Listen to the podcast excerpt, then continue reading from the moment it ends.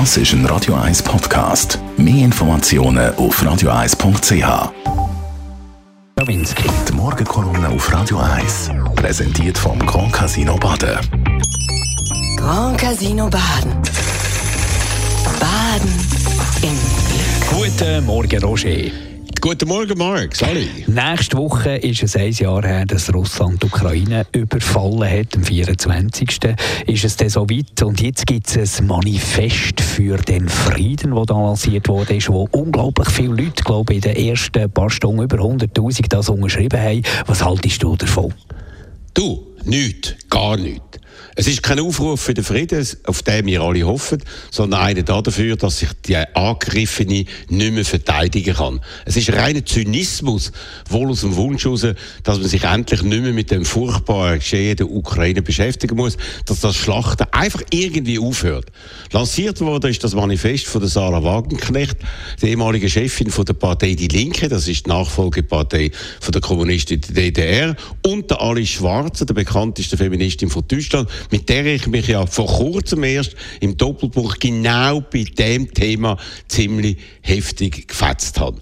Es sind ja sowohl bei uns wie in Deutschland vor allem Leute von ganz links und von ganz rechts vom politischen Spektrum, die diese Position vertreten und damit faktisch der Wladimir Putin stärker als ein Mann, der nicht nur die Ukraine in Geiselhaft genommen hat, sondern auch sein eigenes Volk, von dem er Hunderttausende auf menschenverachtende Art in den Tod geschickt hat und weiter in den Tod schickt.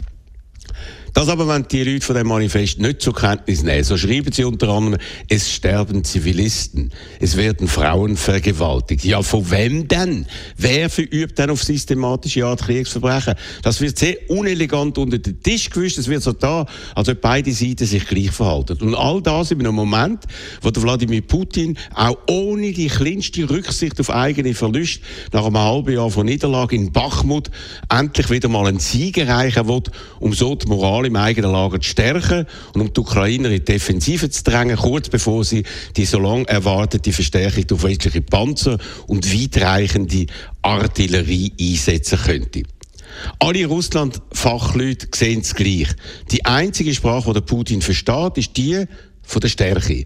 Wenn man die verliert, nützt das sofort und brutal aus. Und darum ist das Manifest für den Frieden ein Manifest für die totale Katastrophe in der Ukraine, wo der Volk der Putin bestärken würde, dass sich Politik mit Krieg eben doch lohnt. Und genau das darf nicht passieren. Und die Initiantinnen planen ja eine grosse Demonstration in Berlin vor dem Brandenburger Tor.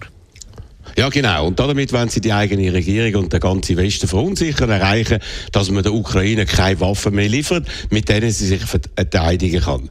Die Demo wird stattfinden. Und das wird der Wladimir Putin ungemein freuen in seinen Medien, werden das groß gefeiert. Aber sie findet am falschen Ort statt.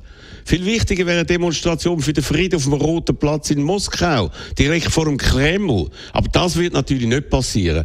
Wie Sarah Wagenknecht und Alice Schwarze genau wissen, was mehr als alles beweist, wie völlig irregleitet ihre Aktion ist die Morgenkolumne von Roger Schawinski. Dazu zu diesem Thema, vor allem auch zum Krieg, ein Jahr, machen wir den nächsten Mittwoch. Äh, Talk Radio von 10 bis 12 hier auf Radio 1. Und die Morgenkolumne gibt es zum Nachlesen auf radio1.ch.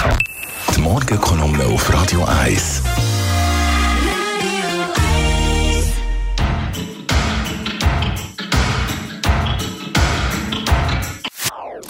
Das ist ein Radio 1 Podcast. Mehr Informationen auf radio1.ch.